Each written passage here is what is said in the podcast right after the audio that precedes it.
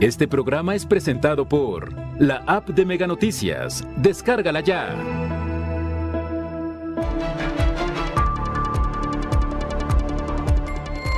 Localizan seis fosas clandestinas con seis cuerpos y restos óseos en el municipio de Tecomán. Se registran lluvias torrenciales ante la presencia de la tormenta Kai. Alertan para no viajar a Colima genera incertidumbre en conacionales. Mega Noticias Colima, con Dinora Aguirre. ¿Qué tal? Buenas noches. Iniciamos la semana este lunes 5 de septiembre. El equipo de Mega Noticias está preparado ya para mantenerle al tanto de lo que ocurre en nuestra entidad, en el país y en el mundo. A pesar de las capacitaciones que la Comisión de Derechos Humanos del Estado brinda a las corporaciones policíacas, personas que han sido detenidas por los cuerpos policíacos señalan haber sido víctimas de algún tipo de violencia. De eso hablaremos más adelante. Por lo pronto, vamos con las de portada.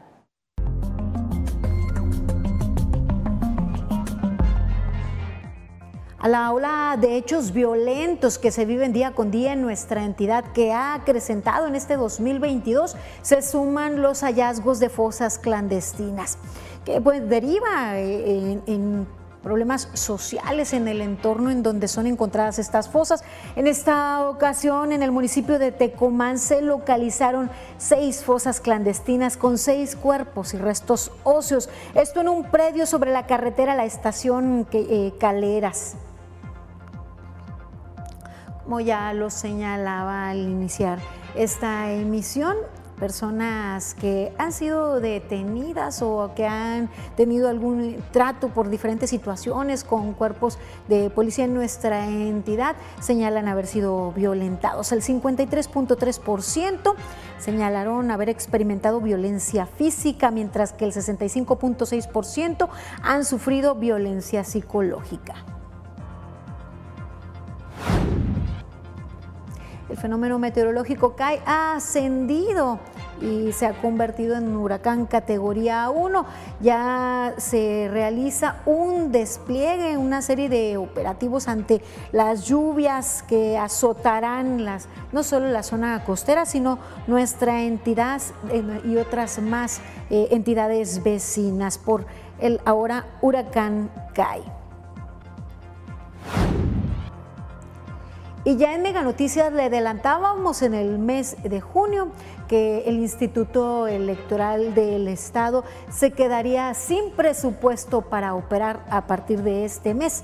Y así tal cual ocurrió, los trabajadores se manifestaron de manera pacífica derivado a que ya no cuentan con presupuesto ni para sus sueldos, no tienen ya presupuesto para operar. El gobierno del estado no les ha resuelto esta problemática de meses atrás.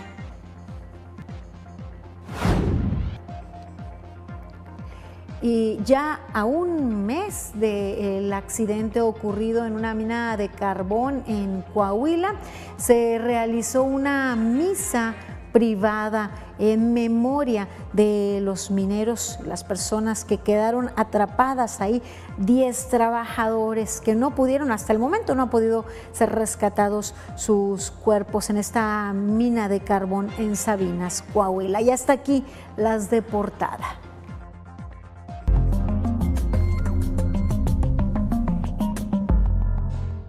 Y arrancamos la semana con la actualización de hechos violentos que se han registrado durante los últimos dos días, el pasado fin de semana. Además, ya les adelantaba, los hallazgos de, fosas clandestinas que siguen siendo una constante y que impactan en la percepción de la ciudadanía respecto a este entorno, este contexto de violencia les eh, adelantaba que estas seis fosas se encuentran en el municipio de Tecomán, en el camino La Estación a Caleras.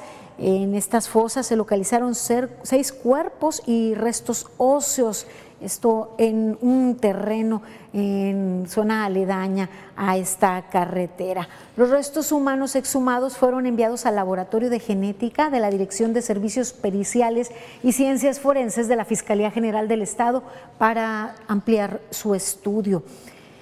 La tarde de este domingo, además, se registró un hecho de violencia que dio como resultado dos hombres lesionados por arma de fuego. Los hechos se registraron al interior de una crudería sobre la avenida Ignacio Sandoval, esquina con Juan Rulfo, en la colonia Jardines de Vista Hermosa, esto al norte de la capital colimense. Los hechos ocurrieron cuando sujetos armados ingresaron al establecimiento y abrieron fuego contra las víctimas. Después fueron trasladados para recibir atención médica. Y esa misma tarde, un hombre fue asesinado por disparos mientras viajaba en una motocicleta. Esto sobre la avenida Solidaridad en la colonia Infonavit La Estancia, al sur de la capital. La víctima quedó sin vida en el lugar y la, zona fue acordonada por las diversas corporaciones de seguridad para realizar las investigaciones correspondientes. Ante estos hechos delictivos no se tiene información sobre detención de presuntos responsables. Y este lunes por la tarde fue localizado el cuerpo de una persona del sexo masculino, esto a un costado de la carretera Cofradía de Juárez, Rincón de López en el municipio de Armería. La víctima se encontraba maniatada y registraba pues, signos de disparos de arma de fuego. De acuerdo con la información extraoficial, el hallazgo se realizó cerca de la una de la tarde por parte de personas que caminaban por el lugar. Pues, eh, este es el corte de los hechos violentos registrados este fin de semana. Y ante pues estos sucesos que día con día damos cuenta, ante estos sucesos que ocurren a cualquier hora del día, como lo hemos mencionado, y que han alcanzado igualmente a figuras políticas como a ciudadanos comunes, el temor de la ciudadanía. Ante las alertas emitidas, por ejemplo, por el, eh, vecino país del norte, eh, pues, por el Buro de Estados Unidos, para no viajar al estado de Colima, además de información periodística respecto pues, a estos hechos de violencia, a la ola de violencia en la entidad, generan pues incertidumbre, siembran temor en, con nacionales que radican fuera de la entidad. Se escucha la noticia, las noticias siempre pues a veces sacan el, pues, el miedo a la gente. Dicen, platican allá, dicen, no, pues no, no quieren ir, o sea, porque escuchan eso, ¿no? Algunos dicen, no, pues sabes que está muy muy peligroso, está diciendo porque está ocupando los, algunos lugares, ¿no? Esperemos que poco a poco se vaya, vaya bajando todo eso, ¿no? Así lo expresan, pues, eh, con nacionales que radican en otros lugares. Sin embargo, quienes han tenido la posibilidad de venir se han dado cuenta que la situación no es tan grave como parece desde fuera, así lo consideró Manuel Ruiz, con nacional que reside en el vecino país del norte de los que han ido, para lo que van a hacer y se regresan para atrás y no les ha tocado ningún problema, no les ha tocado nada de, que hayan estado cerca de, algún tiroteo, cosas de esas. A la mayoría que yo conozco es, así la, la perspectiva de que se mira que puedes viajar pues. Ramírez, quien pues radica en Estados Unidos, consideró que hace falta campañas de promoción sobre las bondades de Colima para que quienes se encuentran en Estados Unidos se den cuenta que no existe peligro al viajar a la entidad, que por el contrario pueden visitar a sus familiares con total tranquilidad. Afortunadamente, pues no ha habido registros eh, de que turistas o visitantes resulten afectados. Lo cierto es que quienes sí han resultado afectados ha sido quienes viven del turismo que justamente por los hechos de violencia, por el temor tanto en turistas nacionales como internacionales, como pues mexicanos que radican fuera del país han eh, eh, decidido no visitar, no visitar nuestra entidad por los hechos violentos, que eso es una realidad, se registran día con día. Eh, pero vaya, hace falta eh, más que una promoción sobre las bondades, también hace falta un mejor trabajo en materia de seguridad, que las estrategias de seguridad que se implementan impacten resultados positivos en la eliminación o disminución de pues, estos homicidios que ya superan los 600 eh, al momento, al mes de de septiembre, en la eliminación de estos hechos de violencia que continúan registrándose y que cualquiera que sea el origen y cualquiera que sea el objetivo y las víctimas, de cualquier forma siembra temor hace cambiar las rutinas y las actividades tanto de quienes habitamos la entidad como de quienes deciden visitarnos o que acostumbraban visitarnos o quienes pretenden visitar a sus familiares. Vamos ahora a presentarles las fichas de alerta que se emiten para tratar de ubicar a personas desaparecidas. En este caso se busca a Cristina Magaña Ramírez, de 33 años de edad. Fue vista por última vez el día 3 de septiembre del año curso en el municipio de Armería. La Comisión de Búsqueda de Personas del Estado emite la ficha para su ubicación. Asimismo, se busca a Luis Eduardo Mora Arceo, de 19 años. Él fue visto por última vez el día primero de septiembre en el municipio de Tecomán. Hace. Eh, el día 4 de septiembre, hace algunos días, fue puesta la denuncia por su desaparición de este joven eh, que fue visto por última vez en Tecomán y tiene como seña particular un lunar en la barbilla. Él vestía playera negra. Si usted tiene información que pueda dar con su ubicación, con su paradero, puede hacerla llegar de manera anónima a los teléfonos que pone a su disposición la Comisión de Búsqueda de Personas para estos efectos. Vamos ahora a nuestra sección editorial sobre la situación en nuestro país. La realidad se empeña en contrastar con otros datos los discursos alegres de los gobernantes. A pesar de las promesas, seguimos sin tener un sistema de salud como el de Dinamarca. El desabasto de medicamentos prevalece y la atención médica sigue siendo precaria. El rezago educativo no se ha logrado abatir. Se construyen universidades en terrenos baldíos y se implementan modelos improvisados que ponen en juego el futuro de las generaciones. En seguridad, seguimos rebasados por la violencia. Se necesitan algo más que abrazos para tantos balazos. Hoy tenemos una Guardia Nacional que aseguran es civil pero tiene esencia militar. La economía permanece en terapia intensiva, incertidumbre, falta de inversión, conflictos comerciales innecesarios se suman a los males de la lenta recuperación. Los mexicanos no debemos minimizar los problemas del país, que no nos envuelvan con sermones idealistas que solo reflejan un país inexistente. Requerimos acciones concretas para todo México. No permitamos que la improvisación y un discurso de propaganda polarizante nos impidan cambiar el rumbo.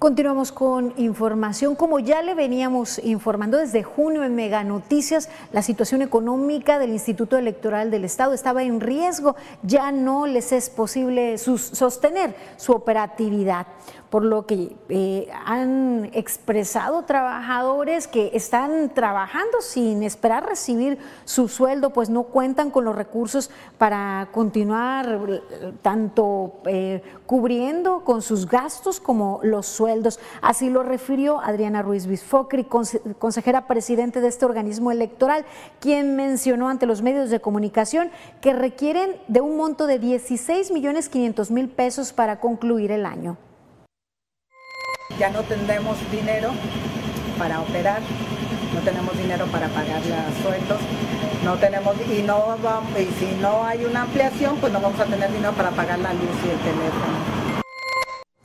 Informó que el día martes 6 de septiembre instalarán una sesión extraordinaria desde el Consejo General para determinar cómo sería el trabajo y para intentar generar ahorros. Mencionó que son 30 las y los trabajadores del Consejo General, 50, 50 consejeras y consejeros municipales, 11 secretarios ejecutivos, 11 asistentes de consejeros municipales y en total 10 oficinas municipales. No teníamos respuesta oficial ni a la petición de ampliación de presupuesto ni a la solicitud de una reunión con la secretaria de Finanzas. A través de redes sociales, algunas trabajadoras y trabajadores de este organismo electoral manifestaron de manera pacífica la situación por la que está atravesando el instituto. Que nos afecta también las cuestiones de nuestros salarios, claro que sí, yo creo que es una parte básica, pero que quede en resalto pues que las, las actividades cívicas, que las cuestiones operativas se paran. Recordemos que eh, en junio ya adelantaban la situación y que habrían presupuestado para este 2022 83 millones de, pesos. Sin embargo, a sugerencia del Ejecutivo, el Legislativo aprobó como presupuesto 50 millones 773 mil pesos, de los cuales 33 millones son para el financiamiento de los partidos políticos en nuestra entidad, con lo que para su operatividad pues restaban unos cuantos millones que no les permitieron eh, pues seguir operando a partir de este mes. Ya se habían reunido eh, con autoridades para gestionar una ampliación del presupuesto, pero no tuvieron respuesta. Ya mañana se derivará otra información luego de esta sesión respecto a cómo se trabajarán los cuatro meses restantes o si obtienen una respuesta respecto al presupuesto que están solicitando. Daremos seguimiento a este tema, le mantendremos al tanto, ya que es un organismo operador de nuestra democracia. Y a continuación le presento información de mi compañero Manuel Pozos, quien acudió ante las denuncias que recibimos de parte de ustedes y el riesgo latente por la falta de tapa en un registro. Veamos. Automovilistas, motociclistas y peatones están expuestos a un accidente en el cruce de la avenida Ayuntamiento con tercer anillo periférico en la zona norte de Villa de Álvarez, debido a que un registro de cables de telefonía no cuenta con su tapadera. Denuncian que ya tiene varios días en estas condiciones. No, es peligroso para un autobús, un carro, una moto, una bicicleta. ¿eh? ¿Y quién va a pagar? ¿Eh? ¿A quién vamos a ser responsables? ¿Cuánto tiempo lleva así tu No, ya tiene como una semana. Y ya las han, ya han de haber reportado de aquí, no sé. Todos los días circulan cientos de vehículos por la avenida Ayuntamiento, tanto de Villa de Álvarez como de Colima. Por ello se considera urgente la reparación del registro para evitar daños materiales en las unidades, así como consecuencias fatales. Se cae una llanta ahí y luego aquí esto es rápido, no respeta nada de esto se avientan uno tras otro, no se dan tiempo. ¿Qué tanto te puedes tardar en dar el paso al otro para que, pues, no, se, se la avienta? ¿Ves? ¿Eh? No, pero es peligroso eso. ¿Sí? Que vengan a Sí, rápido, porque eso urge. En total son cuatro tapas las que cubren el registro del cableado de telefonía, pero es una la que ya no resistió el paso de los carros y se quebró. Manuel Pozos, Mega Noticias. El llamado a las autoridades municipales, aunque se trata del registro de una, de una empresa particular, pues compete a las autoridades velar por sus ciudadanos, por quienes transitan en la zona. Y ahora le presento a usted el precio del gas LP, el gas doméstico en el cilindro de 30 kilos. Será de 704 pesos con 10 centavos, tanto para la zona costera como la zona urbana acá en Colima. 704 pesos con 10 centavos. Y está a punto de terminar su, su, cilindro de gas, vaya haciendo los ahorros del 4 al 10 de septiembre. Este será el precio. Y mire, luego de esta información, les recuerdo que al 312-181-1595 puede hacer llegar sus comentarios y sus denuncias a los cuales mis compañeros dan puntual seguimiento. Mire, nos preguntan noticias sobre que aquí eh, hay mucho viento en Manzanillo. Luego de esta breve pausa le tengo información acerca de este huracán ya de categoría 1. Vamos a un corte, seguimos aquí en Mega Noticias. Al regresar, se prevén lluvias torrenciales por la tormenta tropical Kai. Más adelante, habrá recolección de cacharros y ramas en colonias de la capital.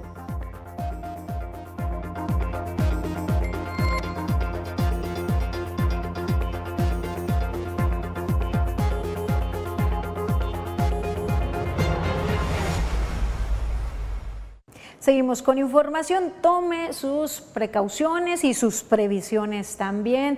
Habrá intensas lluvias en nuestra entidad. que se intensificó y esta tarde escaló ya a huracán categoría 1, por lo que provocará lluvias torrenciales en Colima, Michoacán, Nayarit, Sinaloa y, e intensas lluvias también en Jalisco. Fue a las 16 horas tiempo del centro de México cuando la tormenta tropical Kay en el Océano Pacífico se intensificó, como se los decía, a huracán de categoría 1 en la escala Saffir-Simpson. Tendrá vientos máximos sostenidos de 130 kilómetros por hora rachas de 155 kilómetros por hora y se desplaza hacia el oeste-noroeste a 17 kilómetros por hora. La tarde de este lunes, su centro se localizó aproximadamente a 495 kilómetros al suroeste de Manzanillo, Colima. Por eso en los mensajes de manzanillenses nos dicen que hay fuertes vientos. Durante las próximas horas, sus bandas nubosas provocarán lluvias torrenciales en zonas de Colima, Michoacán, Nayarit y Sinaloa, asimismo lluvias intensas en regiones de Jalisco, muy fuertes en localidades de Guerrero, vientos con rachas de 90 a 110 kilómetros por hora y oleaje de 3 a 4 metros de altura en las costas de los eh, de las entidades antes mencionadas, Colima, Jalisco y Michoacán. Asimismo, habrá o se registrarán olas de 1 a 3 metros de altura en las costas de Baja California Sur, de Guerrero y Nayarit. Las precipitaciones generadas por este sistema pueden incrementar el nivel de ríos y arroyos, provocar desbordamientos e inundaciones en las zonas de los estados que ya le mencioné, por lo que se exhorta a la población y a la navegación marítima a atender los avisos del Servicio Meteorológico Nacional y de la Comisión Nacional del Agua, asimismo seguir las indicaciones de las autoridades estatales y municipales de protección civil. Hay que estar atentos. Nosotros en nuestras redes sociales le mantendremos al tanto respecto a las indicaciones de estas autoridades. Pero vaya preparándose, no tiene necesidad de salir de casa, manténgase en casa. Se espera que las intensas lluvias azoten esta noche. Ya se están dejando sentir y sobre todo en los municipios costeros. Y mire, ahora le presento información que usted nos ha estado preguntando y se trata de fechas para la recolección de ramas y cacharros. tenemos la información para el municipio de Colima.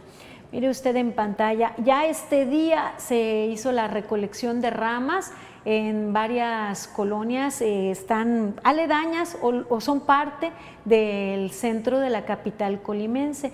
El día 9 de septiembre en Jardines de la Corregidora Magisterial San José, La Salud, Agua Fría y Las Huertas se realizará la recolección de ramas. El 13 en Lomas de Circunvalación en Jardines de las Lomas y en la colonia militar. El 17 de septiembre corresponderá a Lomas de Circunvalación, Guadalajarita y Lomas de Vista Hermosa.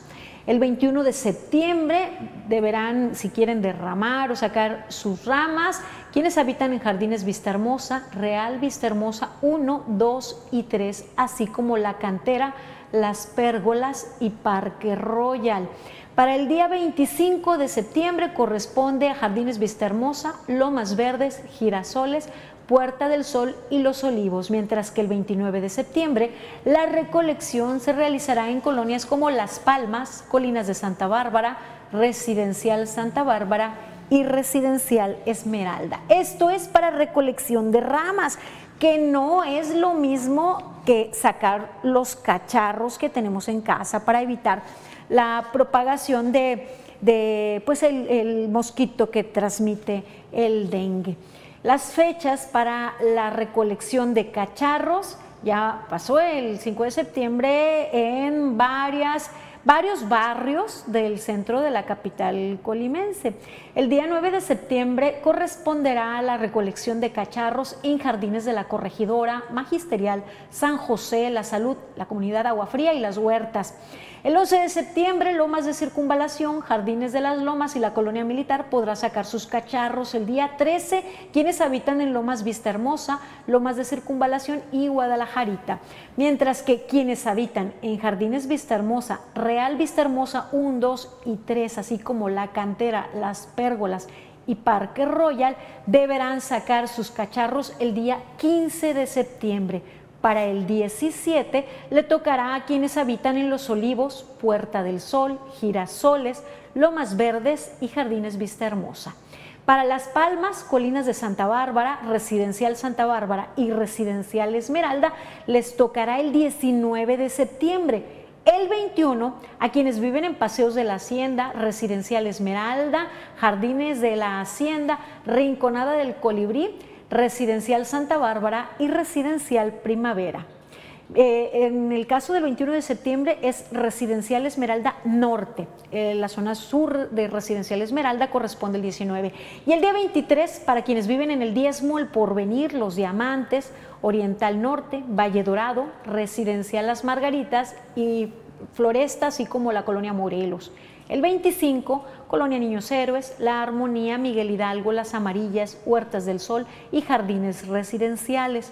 Para San Francisco, Fátima y Placetas será el 27 de septiembre cuando deban sacar sus cacharros. El día 29, La Albarrada 1, 2 y 3, Pimentel Llerenas, Arboledas, Rinconada de Pereira y Villas del Bosque. Si no se mencionó la colonia que usted habita, seguramente es porque le corresponderá hasta el mes de octubre y le mantendremos al tanto de esto para los habitantes del municipio de Colima. Cabe señalar que en el municipio de Villa de Álvarez, ciudadanos, habitantes de varias colonias señalan que sacaron sus ramas el día que correspondía al calendario, no pasaron ese día, se comunicaron a servicios públicos y les señalaron que andaban un poco atrasados en las fechas. Convendría que la información se actualizara para que no, no siguieran sacando las ramas que permanecen ahí, siendo un foco de infección para pues, los habitantes del entorno. Pasamos ahora a otra información respecto a la propuesta de la eliminación de la prisión preventiva oficiosa. Ya eh, varios funcionarios, incluso el presidente, se han manifestado al respecto. En nuestra entidad, el abogado Abraham Méndez Palomares, quien es coordinador de abogados de Colima, se mostró en contra de la posible eliminación de la prisión preventiva oficiosa, pues considera que se vulneraría el derecho a la justicia de las víctimas de algún delito.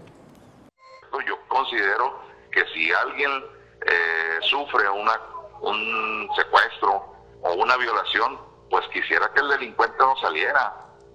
Quien la violó, quien robó, quien eh, cometió un homicidio en contra de otra persona, la familia no quisiera que saliera. Esta medida cautelar actualmente se aplica a los homicidas, secuestradores, delincuentes por segunda vez, entre otros. El especialista en derecho consideró que la Suprema Corte de Justicia de la Nación está extralimitando sus funciones. Sin embargo, lo que sí podría hacer es emitir una recomendación al Poder Legislativo para que corrija la ley. La duda es de que se pueda dar a la fuga, ¿sí? está sujeto a proceso si imagínese si les dan la libertad, entonces eso es muy grave, es muy grave en perjuicio de la, de la ciudadanía que sufre como víctima en varias ocasiones, el presidente de México, Andrés Manuel López Obrador, se ha declarado en contra de la eliminación de la prisión preventiva oficiosa. En las últimas horas, incluso manifestó su confianza porque no sea suprimida esta medida cautelar, pues dijo que de hacerlo, el Poder Judicial se convertirá en el supremo poder conservador del que incluso el Ejecutivo deberá cuidarse. Pues más serio que eso. Este día el Pleno de la Suprema Corte realizó el debate sobre las acciones de inconstitucionalidad promovidas en contra de la prisión preventiva oficiosa. Con el voto en, contra de cuatro ministros para limitar la prisión preventiva oficiosa, el Pleno de la Suprema Corte de Justicia de la Nación concluyó el debate de este lunes y se hizo el anuncio para continuarlo el martes. En este caso, el proyecto únicamente se analiza la validez de la prisión preventiva oficiosa. Y esto lo quiero enfatizar, pues en el proyecto no se valoran los efectos o pertinencia de la prisión preventiva en general, digamos la ordinaria, para distinguirla de la oficiosa como límite a la libertad personal, de tal manera que solo se analiza la prisión preventiva en su forma de imposición oficiosa o automática en relación con las bases y principios de un Estado constitucional de derecho.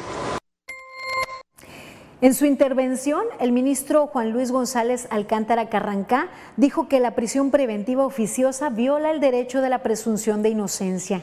En tanto, el ministro Alberto Pérez Dayán discrepó de la consideración del ministro Aguilar en el sentido del proyecto presentado.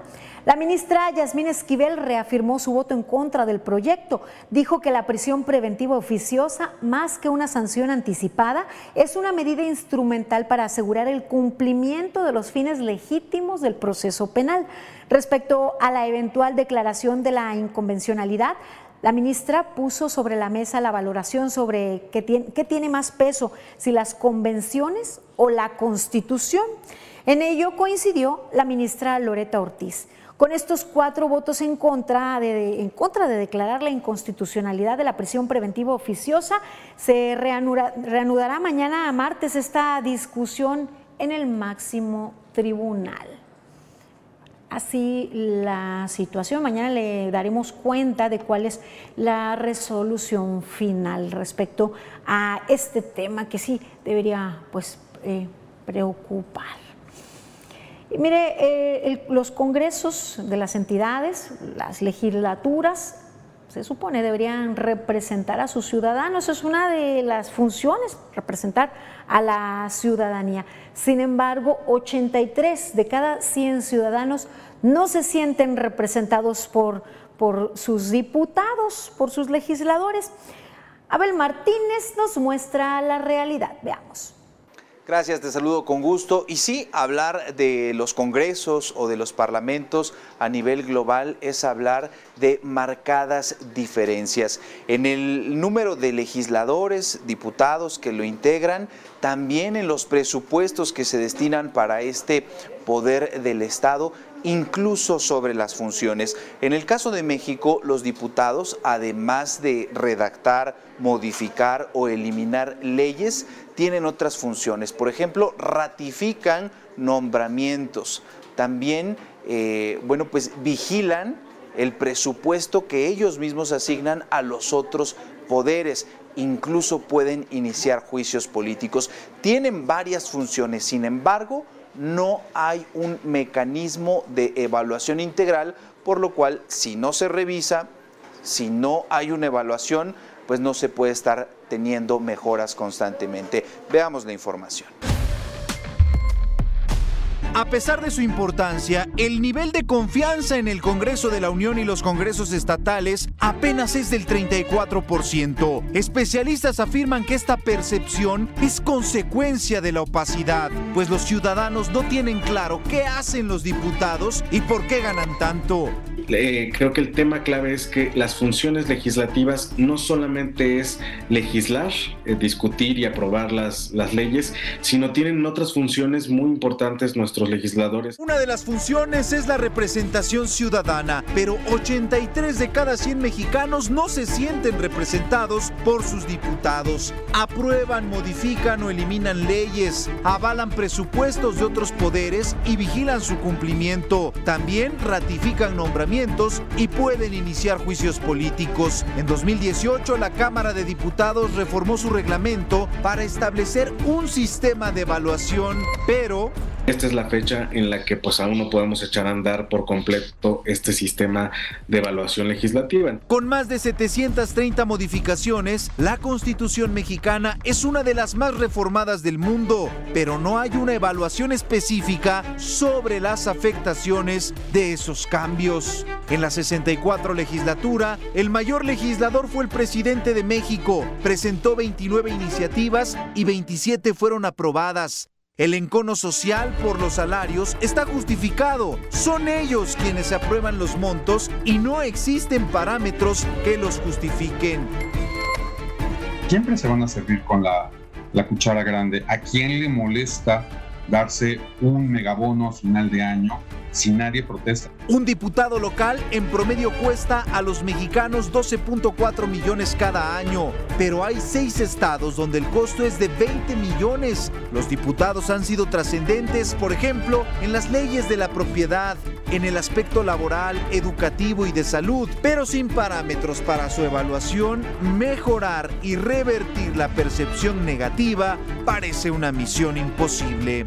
Mega Noticias, Abel Martínez. En el tema de los costos, por ejemplo, eh, a los ciudadanos se les hace muy exagerado que los legisladores, tanto locales como federales, pues tengan dietas, eh, por supuesto, que son más altas que cualquier trabajador promedio del país. Incluso no se sienten representados. Ocho de cada diez mexicanos considera que no se siente eh, pues respaldado, representado por ese legislador que tiene su distrito. Incluso algunos dicen ni siquiera lo conozco todas esas funciones que deberían ser evaluadas, que deberían ser auditadas, hasta el momento no se están revisando y por ello pues tampoco se les exige o tampoco se les lleva a una rendición de cuentas adecuada. Eso es lo que pasa en el país, obviamente con miras a que se mejoren, pero como ya vimos, en 2018 se reformó el reglamento de la Cámara de Diputados para tener una evaluación mayor y hasta el momento, después de cuatro años, no se ha puesto en marcha. Es la información que tenemos. Muchas gracias, Abel. ¿Y qué decir cuando nos prometieron que reducirían su sueldo a la mitad y eso no ocurrió? De hecho, hasta terminó su periodo. Mire, a un mes de la tragedia, un mes del derrumbe, familiares de los mineros atrapados en la mina El Pinabete les dieron el último adiós. El fin de semana realizaron una misa privada. Eh, recordemos que hace un mes un accidente dejó atrapados a 10 trabajadores en un pozo de carbón en Sabinas, Coahuila. La ceremonia religiosa estuvo a cargo del sacerdote Teodoro Durán. Yo les decía con todo respeto a las familias que esto no es una tumba para ellos, esa es una esperanza de rescate. Los dejó en paz, tranquilos, con mucha fe, mucha fe, sobre todo y con mucha esperanza en, recuperar este, eh, los, los, los cuerpos de los mineros. Mire, respecto a lo ocurrido en la mina, la Fiscalía de la República giró tres órdenes de aprehensión. Esto por el delito de explotación ilícita de un bien que pertenece a la nación, previsto y sancionado en el artículo 150 de la Ley de Bienes Nacionales. Los acusados incurrieron en una responsabilidad penal al permitir actividades ilegales de explotación de carbón. Si son hallados culpables, pasarían 12 años de prisión. Pero ¿sabe qué? Tuvo que salir a la luz esta pues explotación ilícita luego de este lamentable accidente. Luego de este terrible accidente, pues sale a la luz la explotación ilícita y vaya usted que otras cosas, como pesa en este momento, como la persecución es por la explotación, pero ¿qué derivó en ese accidente? ¿Las condiciones eran las apropiadas para la extracción de carbón? ¿Existían las garantías de seguridad para los trabajadores? Quedan esas preguntas al aire. Ahora echaremos un vistazo por el mundo. Mire, eh, eh, se han registrado ataques en Canadá, no solo con, pues, arma de fuego, con arma blanca, y han dejado a 10 personas muertas y un número más también de lesionados. Veamos. En China, un terremoto de magnitud 6.8 dejó decenas de personas muertas y severos daños materiales. El temblor se registró en la región montañosa de Sichuan. En diversos videos que circulan en redes sociales, se observan lámparas balancearse, edificios dañados y rocas que bloqueaban las carreteras.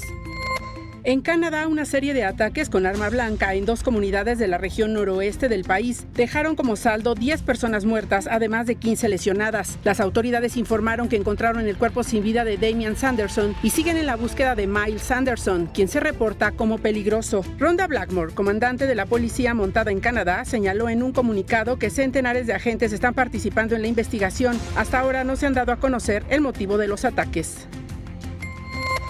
Cientos de chilenos salieron a las calles para celebrar el triunfo del no a la nueva constitución en Chile. La nueva Carta Magna fue descartada por casi el 62% de los votos. Es así que se mantiene la constitución heredada de la dictadura de Augusto Pinochet. El presidente Gabriel Boric se comprometió a impulsar un nuevo proceso constituyente que logre dar voz a la mayoría. Esta decisión de los chilenos y chilenas exige a nuestras instituciones y actores políticos que trabajemos con más empeño con más diálogo, con más respeto y cariño, hasta arribar a una propuesta que nos interprete a todos, que dé confianza. En Argentina continúan las investigaciones por el intento de magnicidio en contra de Cristina Fernández. Este fin de semana se llevó a cabo la detención de Brenda Uliarte, de 23 años, novia del atacante de la vicepresidenta argentina. Su teléfono celular fue incautado y ya se le investiga por su presunta colusión en el intento de asesinato. En tanto, este lunes se reinició el proceso por corrupción en contra de Fernández de Kirchner. Autoridades sanitarias autorizaron el uso de la vacuna inhalable contra COVID-19 de la farmacéutica CanSino Biologics. Indicaron que esta vacuna será utilizada como dosis de refuerzo. Mega Noticias, Maribel Soto. Luego de nuestro recorrido internacional, doy lectura a los mensajes que usted nos envía al 312-181-1595. Gracias por su confianza. Nos dicen, quiero señalar que el sector salud continúa con desabasto de medicamentos y esto, además, con relación al pseudoinforme presidencial y todas las mentiras que ayer se que ahí se virtieron. Inseguridad, corrupción y sangre es la cuarta transformación. Gracias por escribirnos. También nos dice, todo el sistema de impartición de justicia está lleno de corruptos, por eso quieren anular la prisión preventiva. Los pasados sistemas políticos hicieron crecer las cámaras con los plurinominales, esto pues con relación a los diputados, que a la hora de legislar solo van a dormirse llevándose un dineral. Gracias por escribirnos al 312-181-1595 y nos dicen en referencia a la lamentable noticia de que el Instituto Electoral del Estado no tiene presupuesto para continuar sus labores, es notable la falta de empatía de este gobierno para continuar con una democracia que gracias a estas instituciones han llegado a gobernar con la legalidad de la democracia. Vamos a hacer una pausa breve eh, mire, bueno, leo este otro reporte, dice, por el barrio La Atrevida no han pasado por las ramas, según el calendario, hoy 5 de septiembre toca que pasen, pero es hora de que no las han recogido. Vamos a esperar esta noche y nos mantendremos al tanto con usted respecto a si se cumplió este calendario o no, porque de lo contrario, pues no tiene caso difundirlo. Una pausa y seguimos con información. Al regresar, las detenciones realizadas por elementos de seguridad han sido violentas, señala estudio. Más adelante, aseguran más de dos toneladas de presunta cocaína en costas colimenses.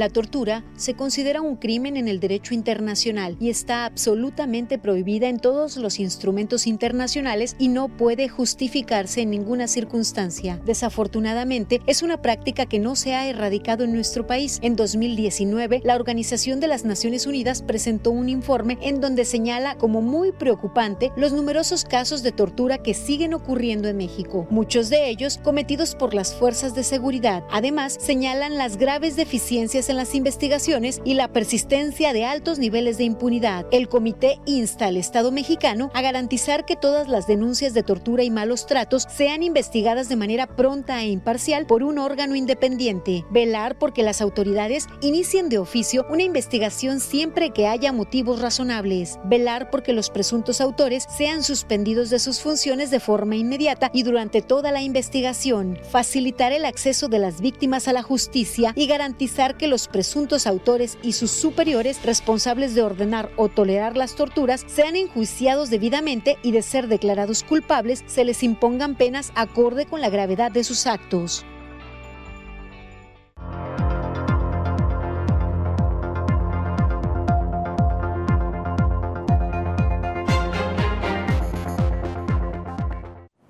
Seguimos con más información aquí en Mega Noticias. Hablar de tortura no solo se refiere a hablar sobre violencia física, también se refiere a violencia psicológica, al mantener incomunicado, al eh, dejar que acrecente el temor de las personas detenidas.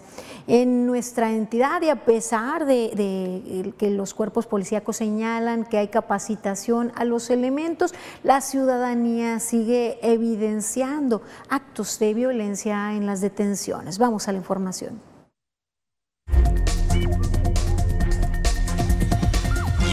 Tema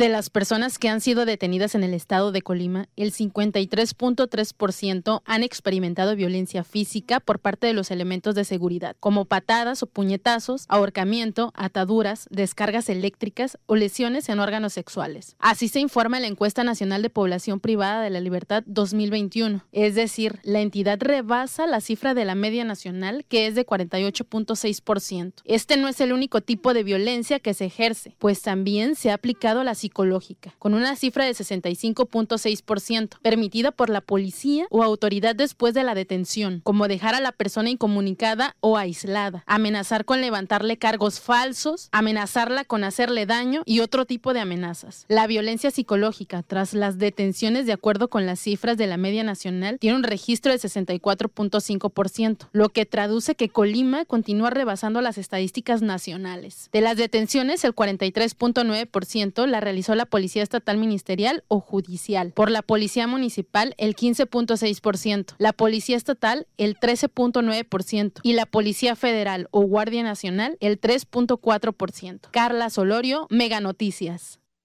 Y esta violencia, los actos de tortura, hasta la violencia psicológica, tiene doble filo.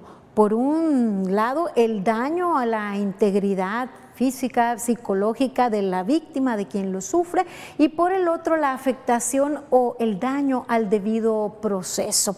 Y para evitar que algún presunto responsable obtenga su libertad porque se violentaron sus garantías individuales y no se siguió el debido proceso, la Comisión de Derechos Humanos del Estado ha reforzado los cursos de capacitación hacia integrantes de corporaciones de seguridad en la entidad. Así lo reveló Roberto Ramírez, titular del organismo no es que se defienda a una persona que cometa algún acto delictivo. Cuando el, servidor público, en este caso de una corporación de seguridad, eh, no tiene el conocimiento adecuado o en su actuar algún elemento del, respeto al debido proceso falló, es, por, es cuando vemos que eh, no se consigue una sentencia.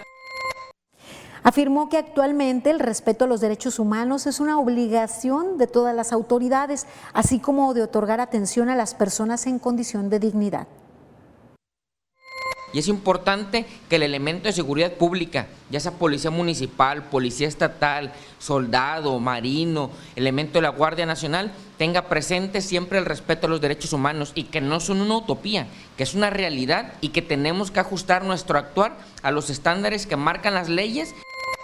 Destacó que la introducción a los derechos humanos, seguridad jurídica, el principio de legalidad, principio de progresividad y el debido proceso y derechos del imputado son las principales temáticas que se están abordando en las capacitaciones. Pero más allá de las capacitaciones y como les decía, estas violaciones a los derechos tienen pues dos rostros. Por una parte, el, dolor, el sufrimiento las víctimas, la afectación, el daño y por otras, pues las afectaciones a, terceros en caso de que algún presunto responsable pueda pues quedar en libertad por esta cuestión. Sin embargo, y a pesar de las capacitaciones en nuestra entidad, como muchas otras, se siguen registrando prácticas de tortura en las detenciones a través de esta práctica obligan a los detenidos a firmar documentos en blanco y posteriormente los obligan a inculparse de delitos. Los detienen por que ya sea, dicen ellos, que les eh, cargaron droga o por alguna situación eh, menor, se los llevan, les eh, los torturan, los cuelgan, les dan toques, les hacen el submarino, el eh, con agua, etcétera, etcétera. José Abel Saucedo Romero, perito médico del Supremo Tribunal de Justicia para la investigación de tortura y maltrato, informó que de cada 100 personas a las que se les efectúa una valoración médica y psicológica bajo el protocolo Estambul, el 60% se les encontró evidencia de tortura, mientras que el 40% no se les encuentra evidencia palpable de tortura, es decir, o se logró ocultar bien toda evidencia de maltrato o no fueron torturados desgraciadamente se da como una manera, le podríamos decir así, indebidamente, supletoria a una deficiente investigación que hacen las autoridades, que yo pienso que no es por deficiencia de nuestros policías investigadores o de nuestros peritos, sino que más bien no les proporcionan la herramienta necesaria para trabajar. De acuerdo con el especialista, esta situación difícilmente cambiará si no se profesionaliza los elementos de seguridad a través de una academia, con una buena investigación, si no se les otorga lo necesario para realizar sus labores, si no se les da respaldo institucional para que no se sientan intimidados por la delincuencia organizada, si no se les provee de suficiente material para trabajar y salarios dignos. Esto a su vez impacta en la imagen que tiene la población de los policías estatales y municipales pues lejos de sentirse cuidados o protegidos, se sienten intimidados y provocan temor, dijo eh, Saucedo Romero respecto pues, a este tema. Difícil la erradicación, un tema que se tiene que trabajar de raíz y comenzar pues dando eh, pasos para el progreso en este sentido. No debería haber ninguna víctima de tortura, aunque se trate de personas a las que se les pueda comprobar su culpabilidad. Esto pues es un, respeto a, a, su vida, a sus derechos. Vamos ahora con mi compañera Rosalba Venancio, quien ya nos tiene preparadas las breves. Buenas noches, Rosalba. ¿Qué tal, Dinora? Un placer estar contigo en este inicio de semana. En Manzanillo decomisan presunta cocaína y mercurio. Veamos la información.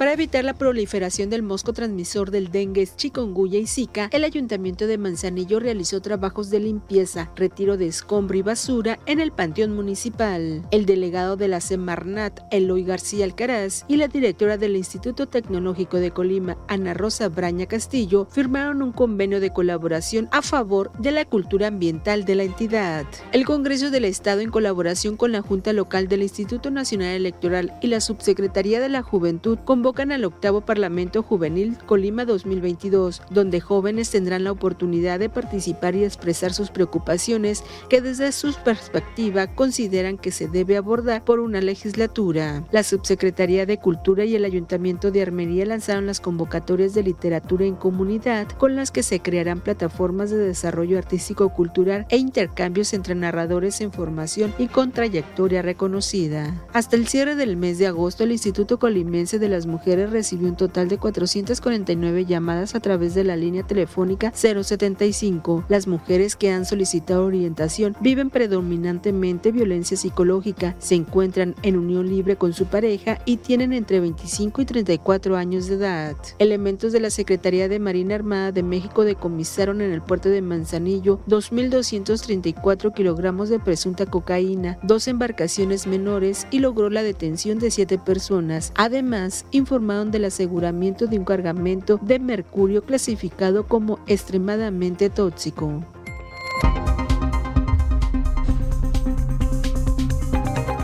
Hasta aquí la información en breves. Ahora vamos a conocer las condiciones climatológicas con Alejandro Orozco. Muy buenas noches.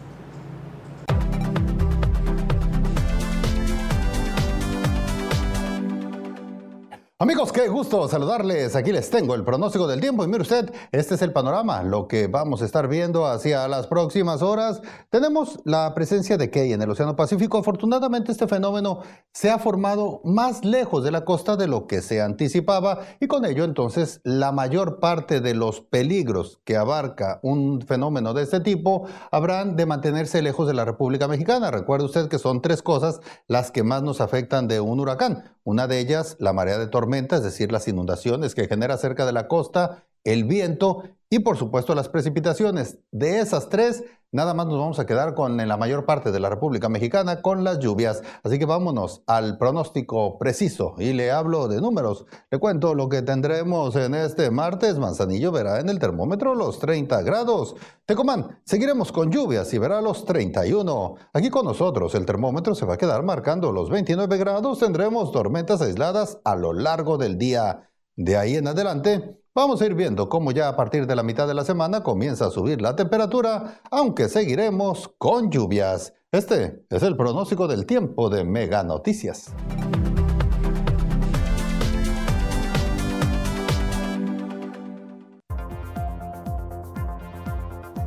Mañana, jardines y canchas deben mantenerse limpias y en buen estado para evitar hechos delictivos.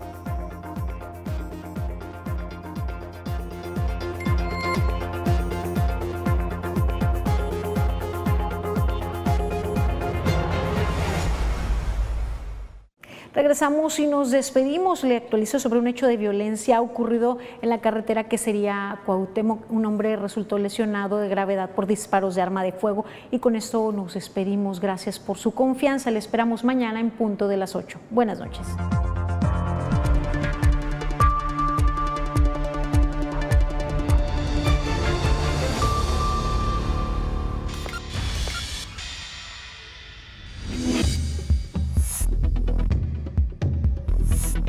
Mega Noticias Colima.